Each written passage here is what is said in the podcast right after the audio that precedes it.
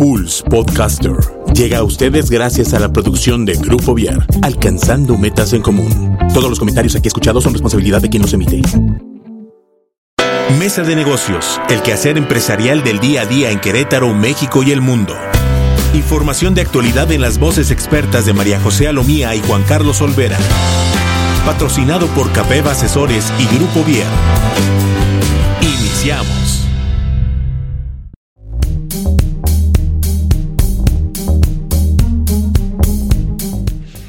¿Qué tal? Muy buenas tardes, días, noches. El, momento en el que usted esté sintonizándonos este podcast. Eh, le damos, eh, le mandamos un cordial saludo aquí desde la hermosa ciudad de Santiago Querétaro, aquí en el, en la estación de Pulse eh, Radio Conecta Distinto. Muchas gracias por acompañarnos. Este es un programa más de Mesa de Negocios.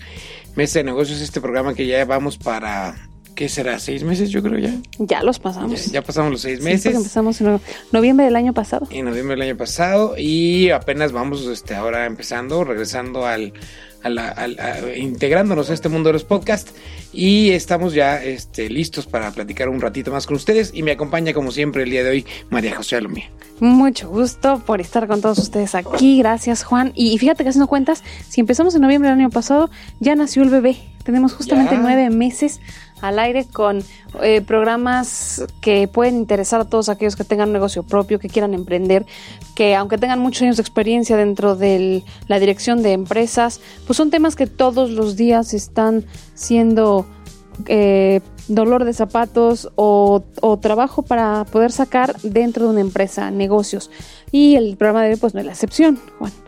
Es algo que habíamos platicado y que por la información que tú traes está muy al día en temas eh, noticiosos. Pues sí, bueno, en- no, no muy al día, ya tiene ya unos, unos añitos, pero finalmente es algo que realmente eh, pues puede parecer curioso que tanto las empresas como los gobiernos estén enfocando ya muchos de sus esfuerzos económicos y humanos en esta, en esta cuestión que es la búsqueda de la felicidad. Así es. Porque finalmente uno, uno dijera, no, pues yo, la búsqueda de la felicidad debe ser de, cada persona, ¿no? Finalmente yo soy responsable de mi felicidad y yo busco mi felicidad. Pero de unos años, de varios años para acá, ahorita tú nos vas a platicar de, la, de la parte, eh, de la parte este, empresarial. Yo voy a platicar un poquito más sobre que esto ya está convirtiendo en una política pública desde hace algunos años.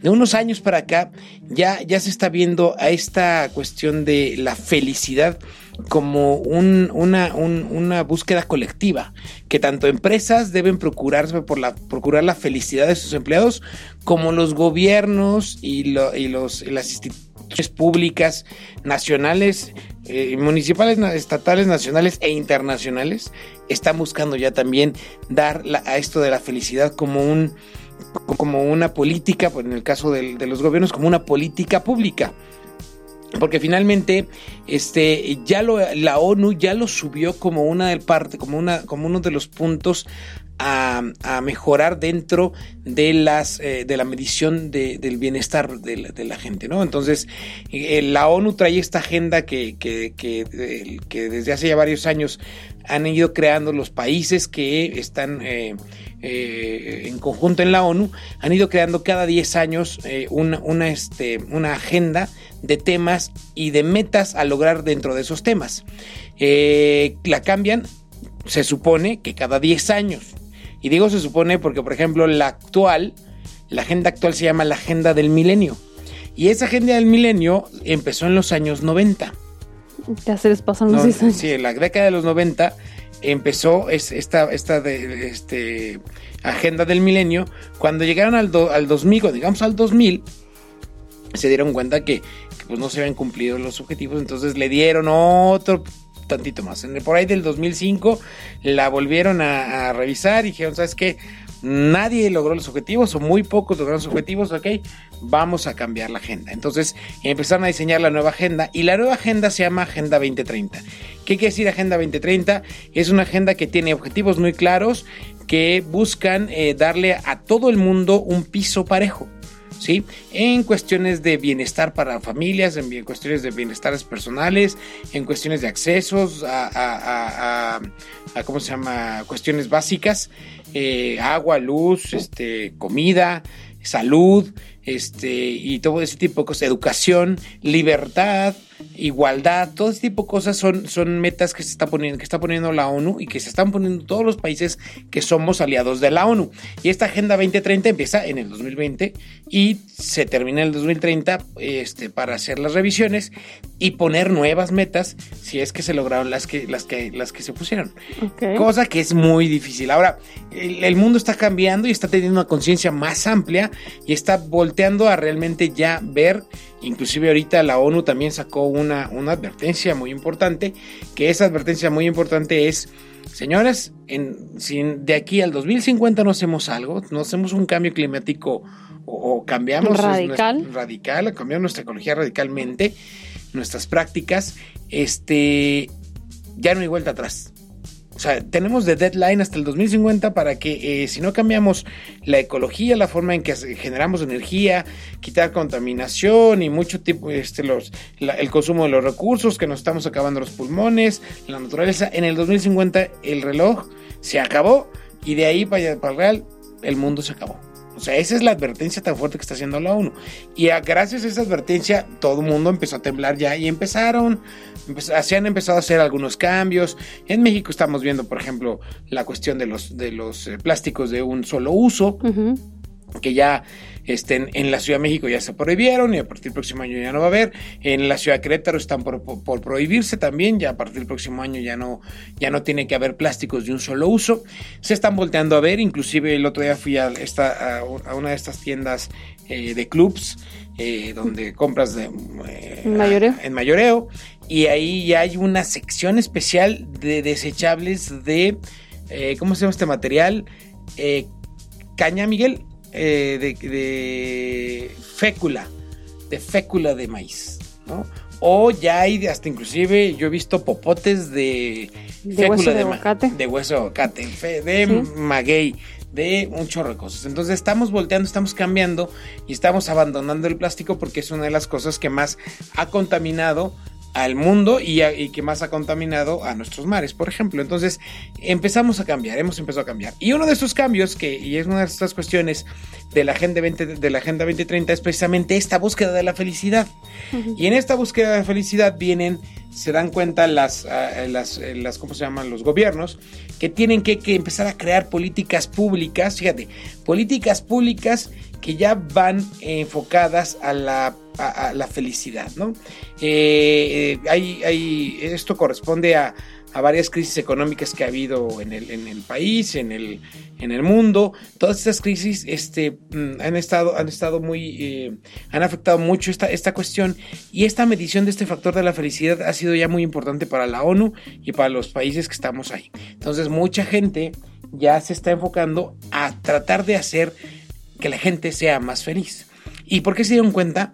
Porque si uno de los países que más felicidad tiene es México, Sí, a nivel mundial. a nivel Somos mundial. reconocidos así. Somos reconocidos porque somos un país de mucha felicidad y de es mucha la fiesta, de mucha, mucha alegría. Y es lo que la gente no entiende. ¿Por qué son un país tan feliz se les está yendo tan mal? Con ese presidente, dice. Con este presidente y con los y con anteriores. los anteriores, porque Con ya son muchos Son años. 100 años de Coleccionamos. presidentes. O sea, estamos desde la revolución que no podemos dar. A lo mejor es lo que nos hace felices. A lo mejor lo que nos Ya habría hace que felices, planteárnoslo ¿no? así. Es, eh, a lo mejor es la ignorancia es felicidad, tal vez. La ¿no? ignorancia de valor. El- exactamente. Pero entonces en este, asto- en este asunto, pues ya, hay- ya, hay- ya, ya los gobiernos están buscando políticas públicas para llevar, para, para acrecentar la- este, este dato de la felicidad. Y sobre todo van muy enfocadas a la parte de la cuestión, perdón, de la cultura y el arte, ¿no? Pero, pues, este es un programa de emprendedores y de negocios. Este, ahorita les vamos a platicar un poquito más. Vamos a entrar de lleno con el asunto de la felicidad en las empresas, mi estimada este, María José. Que por cierto, antes de, de continuar, ¿dónde podemos encontrar a Capab Asesores? Capab Asesores y Grupo Ver somos los productores de este programa, de este programa y de este podcast que tenemos para ustedes. ¿Y dónde pueden encontrar a Capab Asesores, mi querida José? Así es. Eh, qué mejor que una agencia de comunicación de la mano de una agencia de recursos humanos. No puede haber otro, otro dueto este, más productivo para las empresas.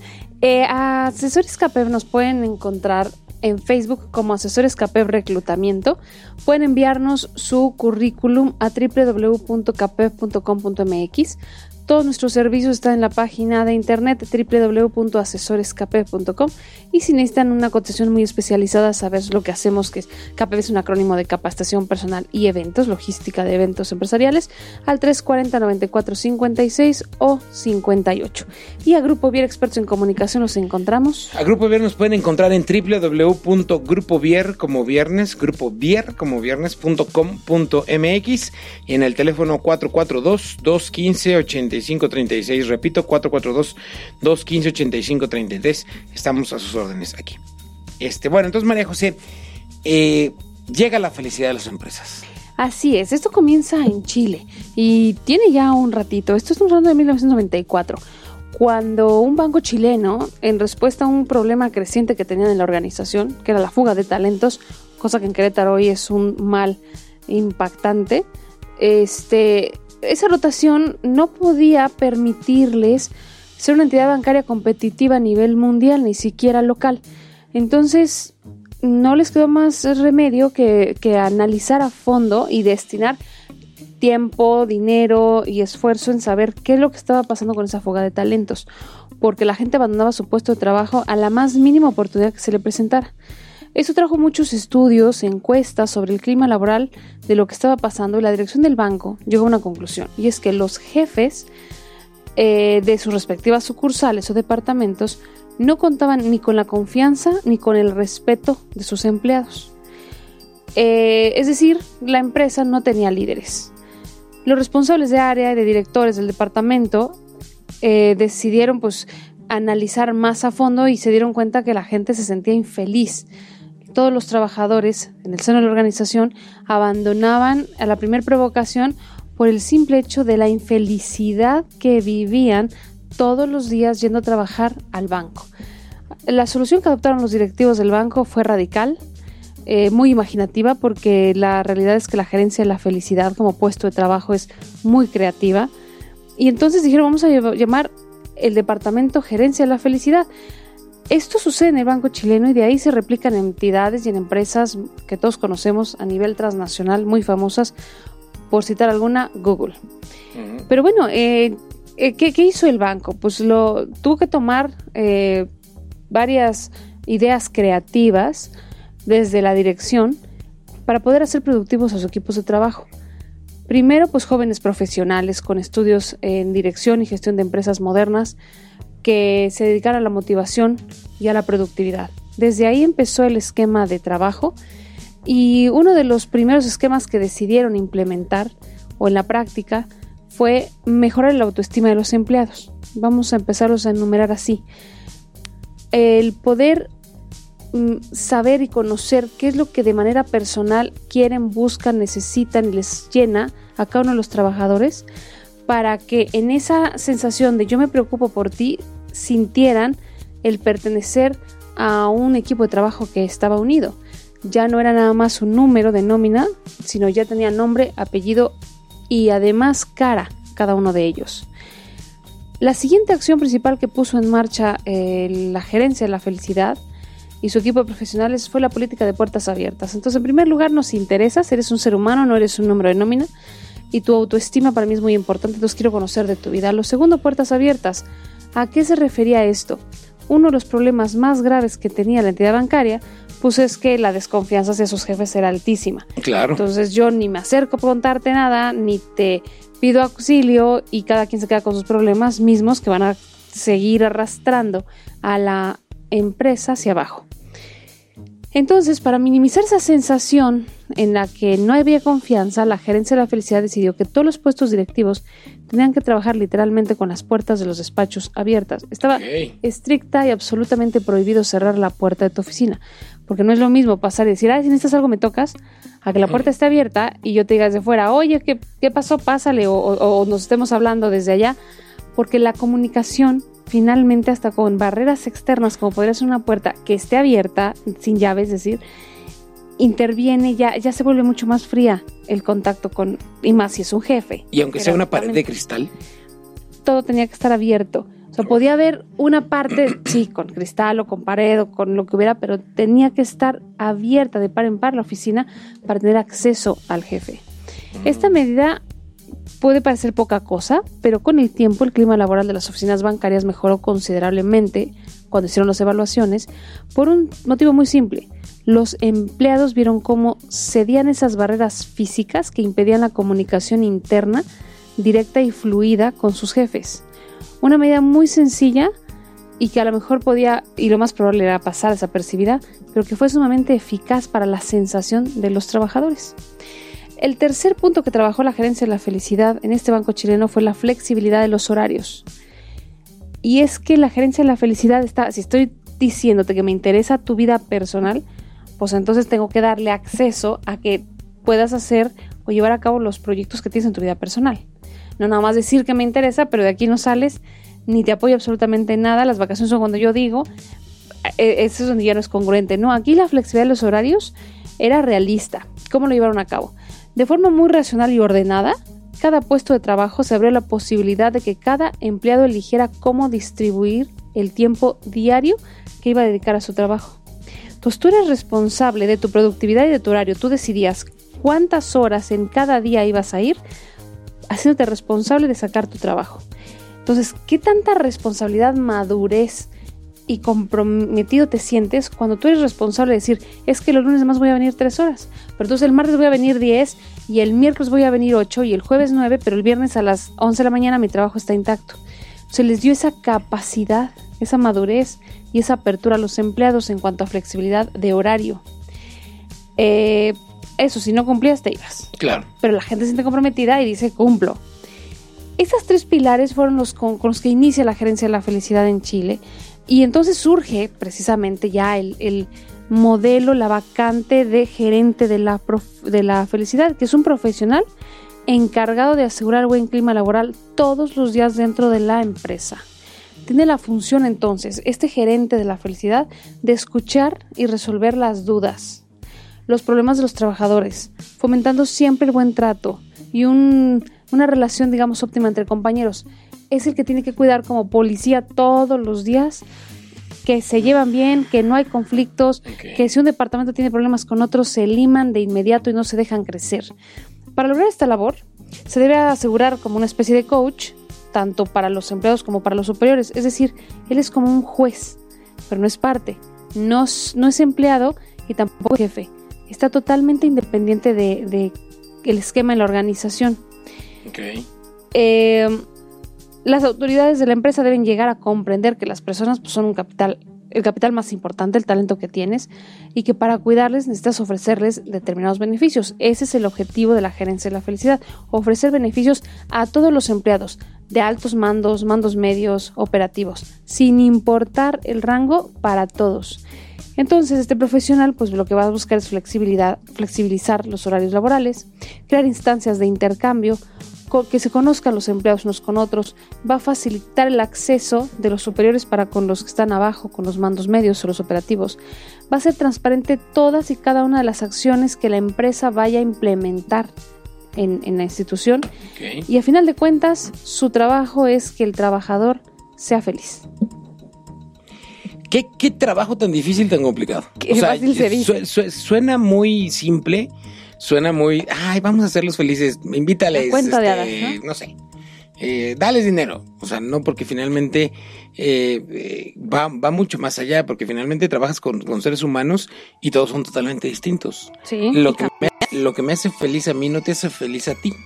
Lo que te hacía feliz a ti hace dos años, hoy no te hace feliz. O sea, todos vamos cambiando. Esto es una cuestión y, y, sí, realmente es un trabajo, yo, yo lo veo muy complicado. ¿Cuál crees que sería el perfil idóneo para un trabajo así? Para una gerencia de la felicidad, por ejemplo. El trabajo, el perfil. el perfil, de, la persona, del gerente, pues. De entrada es una persona que maneja la comunicación asertiva al 100%. Es una persona que además de saberse comunicar, sabe cómo, con quién, cuándo, de qué forma ser asertivo es ganar.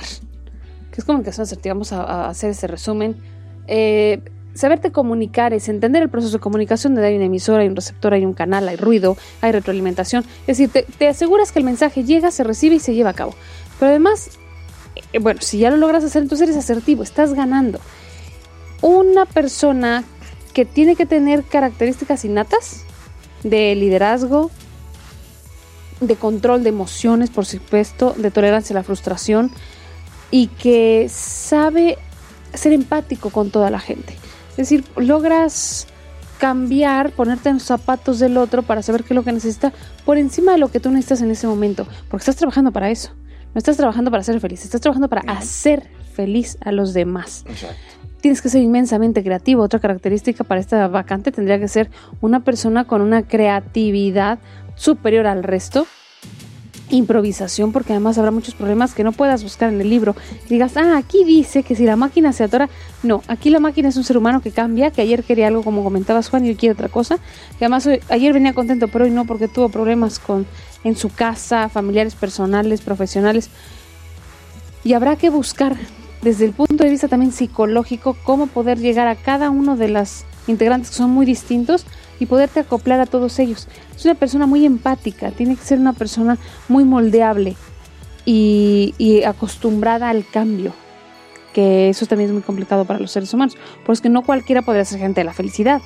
Pues el puesto como quiera lo cubres con la cara que sea, pero con la, práctica eso, eso ya es muchas cosas que son innatas de, de, ese ser humano. Claro, claro. Y aparte, pues también la preparación, debes de tener yo creo que algunas nociones de psicología. Sí algunas nociones de comunicación, algunas nociones de, de, no sé, de actividades. De, Mucha cultura. Y sobre todo yo creo que tiene que ser alguien con mucho carisma. Porque imagínate un gerente de la, felicidad que no sea carismático. Apático, mal encarado.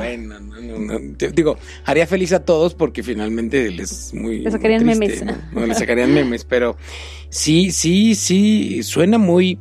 Inclusive, inclusive suena hasta inverosímil.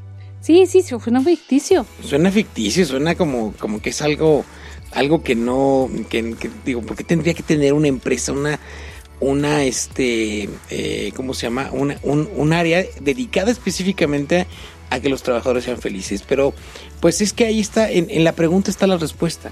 ¿Por qué lo tendría que tener? ¿Por qué tendríamos que ser felices a los trabajadores? Pues porque finalmente son nuestros colaboradores. Es la gente con la que estás. Y lo hemos dicho aquí eh, incansablemente es nuestra segunda familia, es con quien pasamos más tiempo, la gente con la que trabajamos es con quien pasamos más tiempo, más que con nuestras propias familias. Y creo que si no somos felices dentro de la empresa, nuestro rendimiento también no, no, no es el mismo, no baja, digo, no, no, no, no funcionamos igual. Nuestra, cuando estás triste, estás enojado haciendo algo que no te gusta, eres infeliz, este, tu rendimiento no es el mismo, pero cuando estás motivado, eres alegre, estás feliz y, se, y, sabes que la, la, empresa se preocupa por tu felicidad, este, tu productividad es mucho mayor. Y es en beneficio de la propia empresa, ¿no? Tener este tipo de actividades y este tipo de, de, de áreas dentro de nuestras empresas, creo que uno, ya lo demostró este banco de Chile, este banco chileno, de que es necesario y que es posible.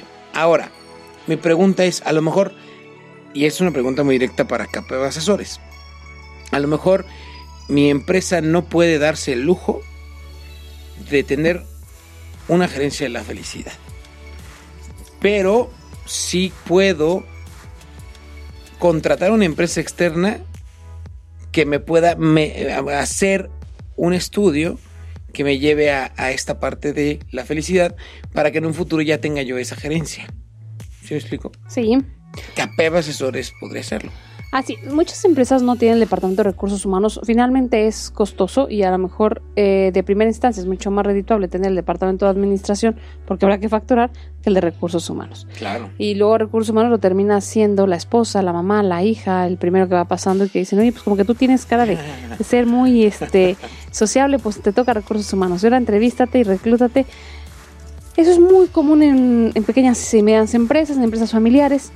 Eh, por eso el concepto de CAPEP como Departamento Externo de Recursos Humanos, que lo que hace es, de una forma eh, más efectiva, sin una potencia al 100% y más económica, tener todos los servicios que te puede ofrecer un departamento interno eh, de los de diferentes áreas, ¿no? Hablamos de reclutamiento y selección, de psicometría, eh, hablamos de capacitación, detalles de integración, motivación, que todo esto va a la mano para hablar de la gerencia de la felicidad.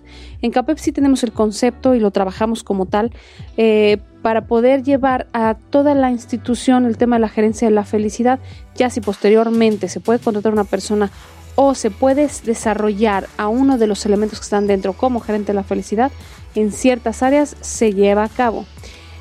Cuando terminábamos de platicar qué era, tú decías, bueno, pues es que suena súper eh, inverosímil y hasta fantástico. Efectivamente así suena, pero cuando ya empezamos a ponerle nombre y apellido a las empresas que lo han llevado a cabo, que lo hacen hoy día en el mercado, entonces ya no suena ni tan inverosímil ni tan mágico. Claro. Una de ellas es Google. Claro. Hablamos de la rotación, así es como empieza el tema de la gerencia de la felicidad y Google traía un problema, muchas mujeres estaban abandonando la empresa. La mayoría de los que integraban la empresa eran hombres, hasta el día de hoy, y los ejecutivos llevaban poco tiempo dando prioridad al tema de aumentar el número de empleadas. No había forma de aumentarlo porque las que entraban salían. En esta rotación de género femenino, Google se detuvo a pensar cuál era el problema por el que no podían elevar la plantilla femenina. Mm. Y recursos humanos se detuvo a hacer el análisis de esto, retomando el tema de gerencia de la felicidad como resultado. Resulta que, bueno, los empleos de la tecnología de primer nivel es extremadamente estrecho. Este, entran más el tema de los hombres que de mujeres. Y bueno, pues Google está en lucha constante con competidores potenciales como puede ser Facebook, Amazon, Microsoft, Apple, para llegar a, contratar a este talento femenino que pudiera haber. Claro. Eh, entonces, bueno, pues la salida de un empleado era muy costosa. El proceso de reclutamiento es lento, es caro y el tema de capacitación no te cuento. Mm. Si se te va la gente, pues pierdes mucho más de lo invertido, no es negocio. La tasa de, de, deserción entre las mujeres sugería que podía haber algo mal en la máquina de la felicidad de la compañía con respecto al género femenino. Lo empezó a analizar y efectivamente, bueno, pues había un hombre de 40 años que era el encargado de esto. Eh, él investigó el problema y nació otro. Y es que las mujeres dejaban la empresa en un porcentaje que duplicaba la tasa de salida promedio. es decir, si las tasas de salida eran de tres hombres cada seis meses, las mujeres salían seis mujeres cada seis meses en el mismo periodo de tiempo, ¿no? Siendo muchas menos. Entonces se ofreció un plan, se dieron cuenta del motivo de los por los cuales salían, se les trataba exactamente igual a un hombre que una mujer cuando las circunstancias personales son distintas. Uno de ellos el tema de la maternidad. El plan que se ofrecía en la industria es que una mujer tiene un bebé, se le otorgaban 12 semanas de licencia pagadas, es decir, tres meses tenían que regresar. Las madres eh, no tenían donde dejarlos a los tres meses, o estaba el tema de la lactancia también dentro de la maternidad, y Google decidió que iban a tener cinco meses de descanso con remuneración completa y todos los beneficios cinco meses, cuando otras empresas te daban tres, les hacía pensar, no me voy de aquí. No, claro. Eh, y administraban, bueno, también les dijo, ok, vas a tener el tema a lo mejor de amamantar, vamos a administrar tu tiempo, tú dime qué horarios necesitas y acomodamos a tu regreso los horarios. Punto número dos, ¿qué empresa me va a permitir a mí acomodarme el horario para salir a ver al bebé, para recogerlo, para dar de comer? Entonces ya eran dos puntos a favor muy fuertes. Antes que un trabajo está un bebé, está la familia. Claro para ambas partes, pero sobre todo la mujer porque pues finalmente la que tiene la conexión física en ese momento. Entonces había que apoyarla y lo empezaron a hacer en Google. física y eh, psicológica. Sí, física y psicológica, por supuesto. Es una felicidad, una tranquilidad decir, ya lo vi, ya lo dejé bien y regreso a trabajar. Puedo concentrarme y producir, porque ahora sí puedo estar aquí. Si no mentalmente estoy allá, no estoy físicamente aquí. Eh, también se incluía la posibilidad de irse de licencia un poco antes de la fecha del parto o reintegrarse antes y guardar algo del tiempo para cuando el bebé fuera más grande. Entonces, además, ni siquiera tenías que ir obligatoriamente corrido. Decías, de los tres meses, ahorita me lo va a cuidar mi mamá, me quedo ahorita trabajando seis meses, luego voy un mes porque voy a ir de vacaciones con el bebé. Tus cinco meses los administrabas como mejor te convinieran. Otra cosa que les dieron fue empezar a ofrecer siete semanas libres a los empleados que acaban de ser papás.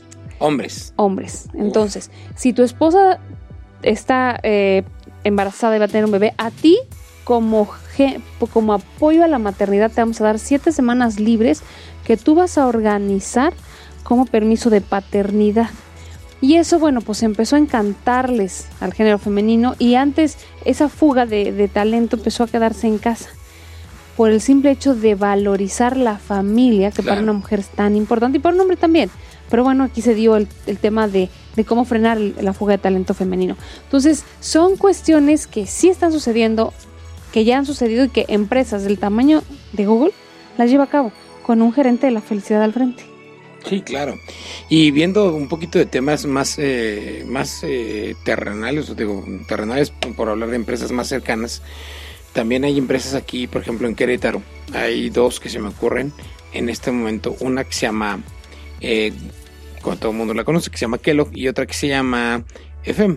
Kellogg que se dedica a hacer cereal, FM que se dedica en, este, a hacer chocolates y alimento para mascotas.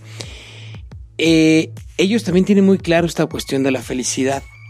Y más Kellogg's, porque finalmente Kellogg's lo que vende es felicidad. ¿no? Sentimientos, sí, claro. Sí, o sea, Kellogg's, Kellogg's, está vendiéndole felicidad, nos vende felicidad mañanera. O sea, tu, tu, día, tu comida más importante tengo que ser yo, ¿no? Que esa es la cuestión, ¿no? Entonces, ¿cómo, ¿cómo vendes un producto feliz si tus empleados son tristes, ¿no? Y ellos, han, eh, ellos tienen muchas, eh, y se la, se la pasan analizando y dándole vueltas y dándole vueltas y preocupándose por, por cómo están sus empleados y van, van haciendo cambios de políticas de acuerdo a, este, a ¿cómo se llama? Al, a la cuestión de, de, de, cómo van viendo esta felicidad dentro de sus empleados. Yo recuerdo las, algunas de las que había hace algunos años que, por ejemplo, te dejaban llevarte todo el producto que quisieras a tu casa. No, pues aquí no lo va a hacer feliz. ¿No? Entonces, no, el producto en caja, había productos especiales para que te llevaras a tu casa. O sea, no te llevabas las cajas, sino que te llevabas producto. Entonces, pues nadie aguanta. O sea, llega un momento que dices, ya no. Ya, ya, ya, o sea, ya tengo kilos y kilos y kilos y kilos. Entonces, pero es nada más para consumir en tu casa, ¿no? Una, una de las cuestiones que hace, por ejemplo, Google y, algún, y muchas empresas también, ¿eh? Es les ponen una barra muy grande de comida gratuita. Y toda es para comer ahí no es para el itacate. Lo que quieras comer, te lo comes aquí. No puedes llevarte itacate. Porque es, o sea, eso es esa. La comida de, aquí es para aquí. Y en tu casa debes de tener otra comida para ti, ¿no? Entonces, eh, eh, de hecho, inclusive lo, lo, ponen como le estás robando a la empresa. O sea, si te lo comes aquí no es robo, si te lo llevas sí es robo, ¿no? Entonces, eh, cuestiones como esta de sí está bien, llévate todo el producto, pero no te lo estés comiendo de la línea, sino ya cuando te cabes, vas a su casa, pasas, diles, me quiero llevar una bolsita, entonces lleva la bolsa, ¿no? Muchas empresas de comida eso hacen. A ver, ¿sabes qué? No puedes comer de lo que está saliendo en producción porque es antihigiénico, etcétera, etcétera. Tú puedes comer después. Termina tu trabajo y después comes todo lo que quieras, ¿no? Hay gente que llega un momento, no en Kellogg, sino en otras empresas, que ya no come, ya no consume tanto el producto. ¿Por qué? Porque se cansan Imagínate comer todos los días este cheto. fuera jamón serrano, o sea, todos los días. Sí, que fuera lo que, tu comida favorita, imagínate comerla todos los días a todas horas, llega un momento que se convierte en tu comida menos favorita. Entonces. Te asquea. Eh, te asquea, ¿no? Entonces, este tipo de detalles son, son cuestiones que no que una persona dedicada a los recursos humanos a lo mejor no puede detectar porque él está viendo otro tipo de cuestiones, problemas salariales, problemas de sindicatos, problemas de horarios, problemas, etcétera. Él está viendo otros problemas o él está o él tiene la, mente en otro lado. Tiene que ser alguien que realmente esté analizando todo el ambiente completo de la empresa. Alguien que realmente esté metido y conozca las entrañas de las empresas. Porque si no, de otra forma, pues no, no, no va a funcionar. Y por eso te decía yo hace rato, es un trabajazo, es, un, es un chorro de trabajo, realmente es, es, es, de esas cosas que tú dices, ay, como, si está papita, ser gente de la felicidad, yo quiero ser. No te los hago reír. Yo los hago reír, no, no, no, eres, gerente de los chistes. No. No eres el gerente de, de, los memes. no es el, el de los memes, no es el gerente que organiza la fiesta, no, es el gerente de algo más, más importante que es mi felicidad, ¿no? Que, para mí, para mí por lo menos sí es una gran responsabilidad, ¿no? Y que tiene que equilibrar la parte personal con la parte profesional. Fíjate qué complicado y qué complejo si tú mismo no lo puedes hacer con tú, eh, con lo que te toca de casa y de trabajo, tener que compensar y equilibrar el trabajo y la, y la vida personal de toda una empresa, de todos los empleados. Exactamente, ¿no? Fíjate qué tan importante es esto, y, eh, vamos a platicar un poquito pues, sobre, sobre las políticas públicas. En el 2011 la Asamblea General de la ONU aprobó una resolución que reconoce la búsqueda de la felicidad como un objetivo humano fundamental e invita a todos los Estados miembros a promover políticas públicas que incluyan la importancia de la felicidad y el bienestar en su apuesta por el desarrollo. Se busca que la comunidad internacional reconozca la necesidad de que se aplique el crecimiento económico, se aplique, perdón, al crecimiento económico un enfoque más inclusivo, equitativo y equilibrado que promueva el desarrollo sostenible, la erradicación de la pobreza, la felicidad y el bienestar de todos los pueblos. ¿Y por qué será que la ONU se dio cuenta de, esta cuestión? Esta, esta, iniciativa fue impulsada por el país Bután, es un país muy pequeño de 700 mil habitantes que está en el Himalaya y que todos podríamos conocer por los eh, por la cuestión del budismo. Y en este país la riqueza no se mide en dinero, sino en felicidad. O sea, eh, la persona más rica de Bután es la persona más feliz. Y la felicidad no es solamente estar contento y reír todo el día, es estar bien contigo mismo. Entonces, si tú estás bien en este equilibrio de mente, cuerpo y espíritu, estás bien, eres feliz, eres una persona feliz. O sea, la felicidad finalmente no es un estado en el que estás siempre, es una búsqueda constante de. Es algo que tienes que estamos en una, en una búsqueda constante, ¿no? Eh, ¿Cómo pueden los gobiernos, al igual que las empresas, hacer políticas que desarrollen y que hagan felicidad?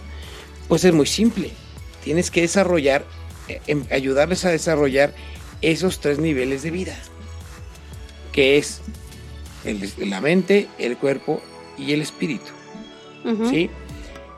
Hay Un equilibrio, digamos. Hay que, hay que buscar. Exacto. Tú, tú debes de ayudarle a buscar a ellos, a, todos tus empleados o los gobiernos, a, su, a la gente de, de cada país, a que encuentren ese equilibrio de vida, ¿no? En donde en donde su cuerpo es saludable, su mente está, está enriquecida y su espíritu también, ¿no? El eh, y el trabajo tiene que volverse parte de esto, ¿no? El otro día veía un programa en televisión donde hablaba, este, yo, yo te voy a ser, te voy a ser sincero, yo siempre quise trabajar en un McDonald's. ¿Qué dices, Son anécdotas poco usuales. O sea, yo, por ejemplo, siempre quise trabajar o en un McDonald's o, cuando llegó aquí a Querétaro hace muchos años el Costco. Yo me acuerdo cuando llegó aquí el Costco a Querétaro, que en aquel entonces se llamaba Price Club. Eh, yo estaba en la universidad y la mayoría, estamos hablando de los 90 y 92, 96 por ahí, del 92 al 96 de, este, yo estaba en la universidad. En esa época llegó este Price Club a, a México, ahora se llama Costco. Y recuerdo mucho que este, la mayoría de los universitarios de, escuelas privadas querían trabajar ahí. ¿Por qué querían? O sea, yo, yo, yo, yo volteaba y decía, ¿por qué quiero ser, eh, por qué si estás estudiando una carrera te vas a trabajar de cajero? O ¿por qué si estás estudiando una carrera te vas a trabajar de, de, acomodador de, de, anaqueles? O, de limpieza, o, o, de operador de montacargas, ¿no? O sea, estás estudiando en una universidad. Pero un amigo que de hecho él duró muchos años trabajando en esas empresas, hizo carreras, se fue a Estados Unidos, ya regresó. Él me decía, es que la verdad el ambiente está padrísimo y la paga es muy buena. La paga es buena para universitario. Era buena para universitario. Para estudiante. Para una familia, no. Entonces, Price Club tenía esa idea, esa idea de, a ver, pongo puros chavos, les pago bien para ser chavos, porque no les voy a pagar como un McDonald's que les paga el salario mínimo. Yo les voy a pagar un poco más o, mucho más que el salario mínimo, pero quiero puros chavos, porque los chavos son más activos, son más dinámicos, pero quiero chavos que estén estudiando. Ahorita ya no, ya no es así, ya es, es, una cuestión totalmente distinta, pero finalmente quiero chavos que estén estudiando. ¿Por qué? Porque ellos, ellos traen todavía mucha chispa, entonces les pago bien y todavía les hago un buen ambiente de trabajo de camaradería, de compañerismo. O sea, él me platicaba, yo tengo muchos de mis mejores amigos los hice aquí. ¿Por qué? Porque Costco, que ahora ya, bueno, Price Club en aquel entonces, le importaba mucho esa parte porque finalmente la tienda es fea. Es una bodega. La tienda es una bodega. O sea, ellos decían, a ver, digo, tú llegas a, cualquier otro súper, ahorita que está de moda un, un súper nuevo, de tres letras ahí en Juriquilla o, este, este que está de moda, y llegas y todo es muy bonito. O sea, llegas y todo está bonito, bien acomodado. Acá no, acá son cajas y horribles y, es una bodega tal cual. Entonces decían, ¿cómo puedo hacer bonita esta bodega? Porque finalmente no le voy a invertir en imagen porque somos una bodega, bodega de precios bajos. O sea, yo necesito dar precios bajos. No voy a estar adornando. Entonces quito todo el adorno. Quito toda la cuestión de adorno, de ornato. Este, y además es un club social. O sea, ellos te venden una membresía a su club. Sí, si no pueden entrar ni comprar. Entonces la, filosofía era esa. Tengo que dar felicidad. La gente, la gente que trabaja aquí tiene que ser muy amable. Ellos fueron los que pusieron de moda a los demostradores. Los que te dan tu, muestrita de, yogur, de comida. Ellos fueron los que los pusieron de moda. O sea, ellos fueron los que lo implementaron. ¿Por qué? Porque finalmente lo que ellos querían era que la gente que llegara ahí no dijera, guacal, esto es una bodega sino que dijera, qué padre, está barato. Quiero ir a que me den mi probadita. Y aparte es mi club. Ajá. Soy parte de un club social. Porque tengo una membresía. Porque tengo una membresía, exacto. Te cuesta. a la gente le encanta. X cantidad. Entonces, ahorita ya no te la piden, pero este, antes era ese. Ay, me encanta porque tengo mi membresía. O sea, no cualquiera. O sea, no, no cualquiera decía, ay, ¿por qué voy a pagar por ir, por ir al súper? No, acá es soy parte del club. Y si quieres ir, yo tengo membresía, yo te llevo. yo te llevo. sí, sí, era un, tema de caché. Pobrecito yo te acompaño. ¿Tienes membresía de tal? Sí, tengo. Ahorita. Mm, podemos ir a comprar. Es que yo supe que vendían eso ahí, pero no puedo acceder. Exactamente. Y, claro, te daba acceso. Exacto. Entonces, sí son, sí son cuestiones este, muy puntuales que, que, que, que, que fueron este, desarrollando ahora este punto de la gerencia de la felicidad, ¿no? Pero son acciones que a lo mejor ya venían desde antes, que no veíamos la importancia que tienen dentro de la empresa y que es esa, hacer que tu empleado sea feliz y el, ser feliz, pues le va a dar todo a la empresa, ¿no? ¿Cómo ves, María José? Sí, definitivamente es cierto. Eh, ahí juegas con mucha psicología. Así como juegas con la psicología de los consumidores, de tus clientes, pues juegas con la, psicología de tus trabajadores. Claro. Para conseguir el tema de la gerencia de la felicidad al cual quieres eh, llegar. Eh, la cuestión es humanizar. A ver, no podemos separar del ser humano el tema profesional, porque eh, ni del, ni del ser humano con su vida personal, o sea, de la profesión a la persona ni de la persona a la profesión, porque tu día tiene 24 horas y se combina. Cuando estás en el trabajo no puedes decir, no me importa lo que le pase al niño, yo estoy en el trabajo, ya me enteraré a las seis que salga. La realidad es que sigue siendo papá, sigue siendo hermano, sigue siendo hijo, para ver qué le pasó a tu familia, cómo están todos, te sigues comunicando. Y sucede lo mismo cuando estás fuera, ya en casa te preocupan cuestiones del trabajo, lo que tienes que hacer mañana, preparas material. tu vida no se secciona como podríamos seccionarse una máquina de que apagas y prendes. anteriormente, durante muchísimo, pues toda la vida, así fueron los trabajadores, fueron las empresas tú prendes el interruptor de la máquina y a partir de aquí te vuelves parte de la máquina. Cuando lo apagues vuelves a ser persona. Y con las nuevas generaciones, las nuevas mentalidades, las búsquedas, lo, que nos mueve, el ritmo que traemos de noticias, de vida, de, de objetivos, ya no es posible. Tienes que entender que eres un ser humano completo las empresas tienen que tratarte como tal, donde la persona, el papá, el hijo, el hermano, el estudiante, el profesionista, no se separa del, del trabajador, del gerente, del que está dentro de la empresa cumpliendo una función. Y entonces hacer esa combinación es lo que cuesta mucho trabajo como ser humano, pues como gerente o encargado de hacérselo cumplir a todo el mundo, pues mucho más reto. Este, el, el empezar a correlacionar temas personales con profesionales no es novedoso, pero sí pocos en la práctica lo están llevando a cabo todavía hoy. Tú dabas las fechas, en el 94 empezamos con esto. Y desde 2008, que antes de salir al aire hablábamos de que ya llevaban 20 años desde, desde las empresas. las empresas tratando de llegar a un punto de equilibrio con el tema de la felicidad de los empleados. Y fíjate, hasta el 2011 la ONU lo hizo oficial. ¿Y cuántos años para que el ONU dijera, ¿qué creen? Sí, sí lo necesitamos a nivel mundial. 17 años. 17 años después. Y no lo logran todavía. No, no, no. Es, es vamos a empezar a. Porque es un tema generacional.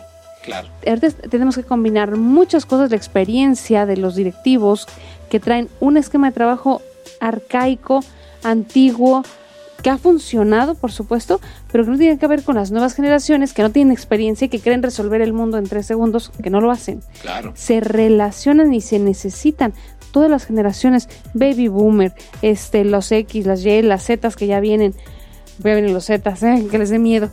Eh, todas esas generaciones tendrán que relacionarse y aprender a vivir en equilibrio, porque ninguno de ellos tiene la razón absoluta. Claro. Y se necesitan. No puedes tener una empresa sin mano de obra millennial el día de hoy, porque entonces a quién contratas. No, no, y aparte los millennials se van a empezar a quejar de los Zetas y todo va a ser, digo, todo va, va cambiando, pero finalmente algo que no cambia y que, final, que, que fue lo que, lo que hizo, hizo que la ONU volteara y dijera tenemos que buscar políticas públicas de felicidad, es que el objetivo primordial en la vida de la gente es ser feliz. Sí. Siempre va a ser. O sea, Eso no va a cambiar. puedes tener un objetivo de, ay, quiero ser deportista, o ay, quiero ser artista, o ay, quiero ser, eh, eh, quiero pegar en la radio y cobrar mi primer millón.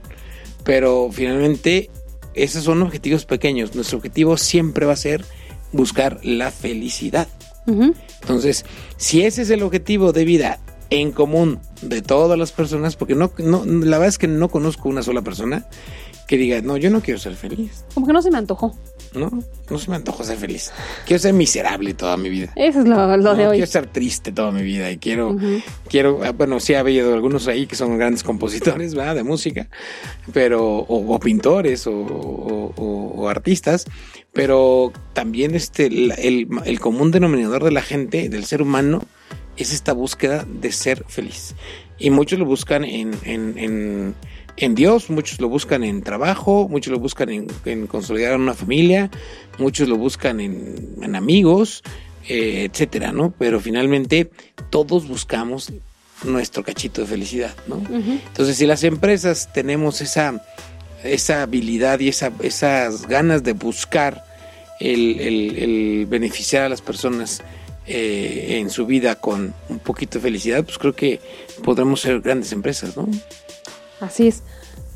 Eh, imagínate lo que debe costar volverle a meter a una persona, vamos a pensar en matrimonio, que se conoce a los 20 años, que pasa 5 años de novios, que se casan, que tienen todo el conflicto de dónde vamos a vivir, que tu familia me acepte, que ahora nos cambiaron de ciudad por tu trabajo, que pasa todo eso en la vida y de pronto se llega el divorcio. Después de 10 años de casados, 5 años de noviazgo, comenzar con una pareja de cero es volver a, a entenderte con alguien que te conozca, que vuelva a vivir lo que tú necesitas, que entienda lo que quieres, que te ofrezca lo que buscas y poderle ofrecer lo mismo.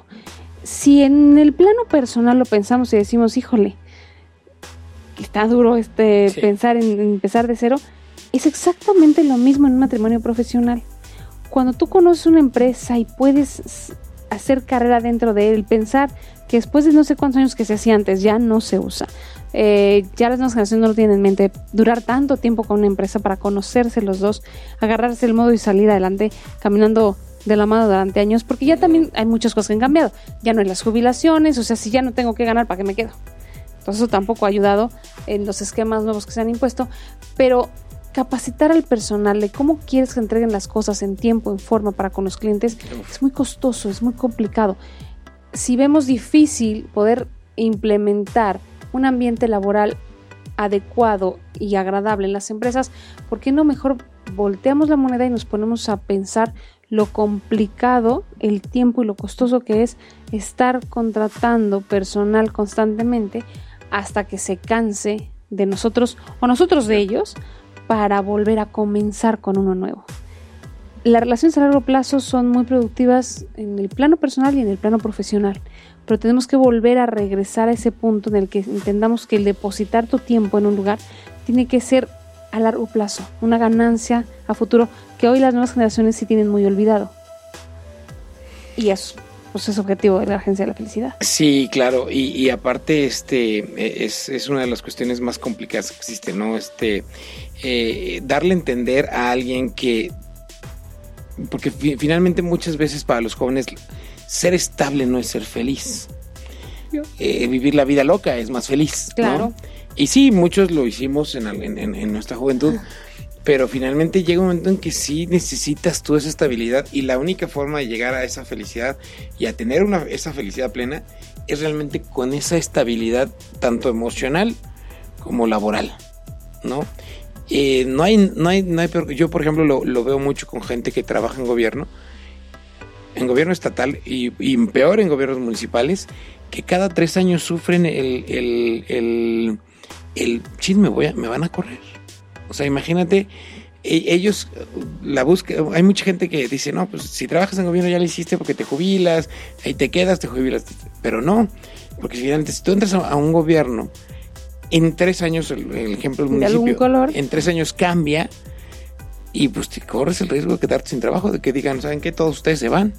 ¿no? Entonces, todo eso no abona mucho a que seamos. Es que desde el día felices, uno ¿no? claro. estás pensando cuando te corren. Sí, sí, claro. O sea, imagínate qué, qué eh, infierno. Claro. ¿Qué voy a hacer? Me queda un día menos, un mes menos, un año menos. O ya nada más me queda un año para buscar trabajo. Exactamente. Totalmente opuesto a la gerencia de la felicidad. Totalmente opuesto a la gerencia. Esa, esa, esa parte que la incertidumbre. Gobierno, sí, este, es, es, la incertidumbre y la, y la infelicidad y, y, la verdad es que no te da, no te da, no te da nada de seguridad, ¿no? Y, y, y por último, ya para despedirnos, ya para terminar, que estamos a punto de, de terminar el día de hoy, Fíjate que también eh, algunos países, eh, en, en, específico son seis países del mundo, eh, crearon una coalición global de felicidad. En el año pasado, en el, 2000, en el, en el 2018, en, la, en, una cumbre mundial en el 2018 que se celebró en Dubái, los Emiratos Árabes Unidos, Costa Rica, México, Portugal, mm. Kazajistán y Eslovenia crearon una coalición global de la felicidad. Eh, de acuerdo con el primer ministro de los Emiratos Árabes Unidos y mandatario de Dubái, Mohamed bin Rashid Maktoum, el okay. mundo necesita un nuevo form, una nueva forma de coalición que funcione para el bienestar y la felicidad de las personas. Eh, eh, también resalta que su país responde a las aspiraciones y esperanzas de todos los que desean un futuro mejor y estima que es hora de que los gobiernos se pongan de acuerdo para organizar mecanismos de trabajo que tengan en cuenta la felicidad de las personas y mejoren su calidad de vida. Fíjate, lo dice el líder de uno de los países del mundo que más ricos del mundo en el momento y que ahorita en la actualidad está creciendo mucho más. Y algo que sucede bien, bien importante. Eh, y, lo veía yo hace poco en una clase de la maestría, eh, la, la, felicidad también es el respeto a nuestras raíces.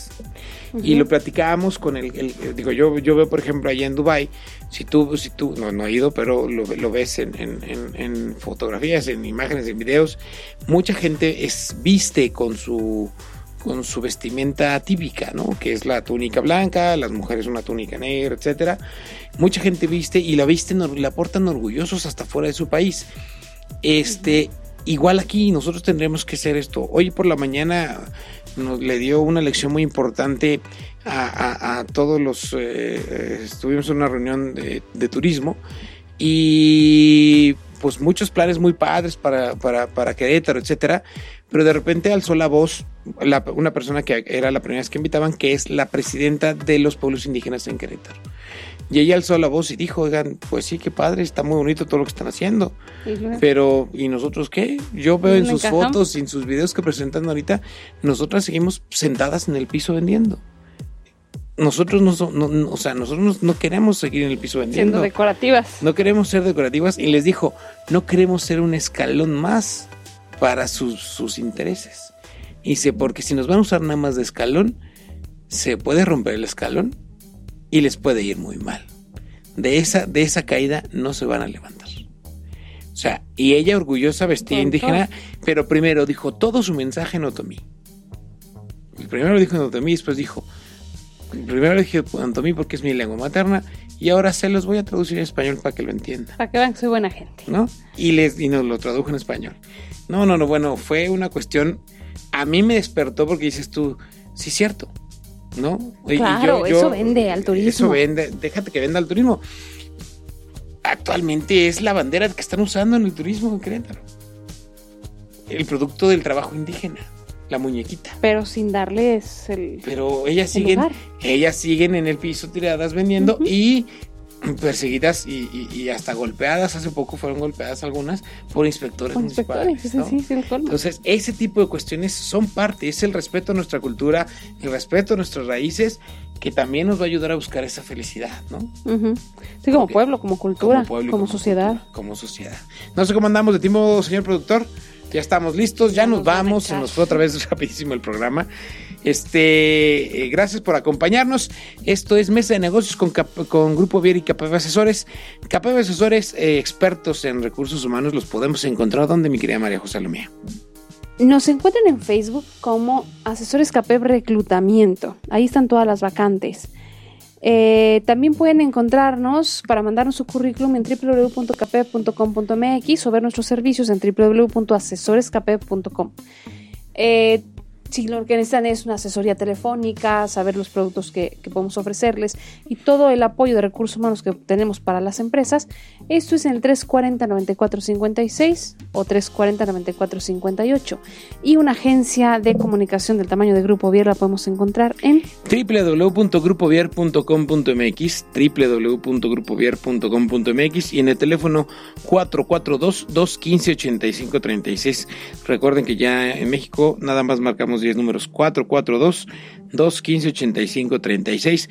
Esperamos sus llamadas para poder platicar de este y otros temas y lo que podamos ayudarles, ¿no? En sus empresas y en sus a las empresas grandes y a los emprendedores también podemos ayudarles en estos en este en todos estos temas de los que platicamos en Mesa de Negocios. Siempre lo que platicamos es algo que lo que también hemos trabajado y sabemos, porque no nos gusta nada más estar ahí inventando. Y que sabemos que es crucial dentro de las empresas para la productividad del éxito y el crecimiento de las mismas. ¿sí? Exactamente. Pues muchas gracias. Nos vemos la próxima semana. Los esperamos aquí en todos los canales que ahora estamos ah, al aire, en podcast, eh, en vivo, etcétera. Los esperamos. No nos, no, no, nos olviden. Aquí estaremos en vivo los martes y a las 5 de la tarde y también en los podcasts eh, subsecuentes. Gracias, muy buenas tardes, que tengan buena semana. Mesa de negocios. Nos vemos el próximo miércoles. Gracias, Juan. Bye.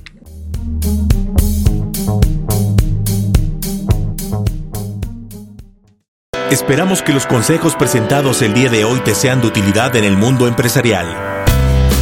Recuerda sintonizarnos los martes a las 17 horas por Pulse Radio. Conecta Distinto.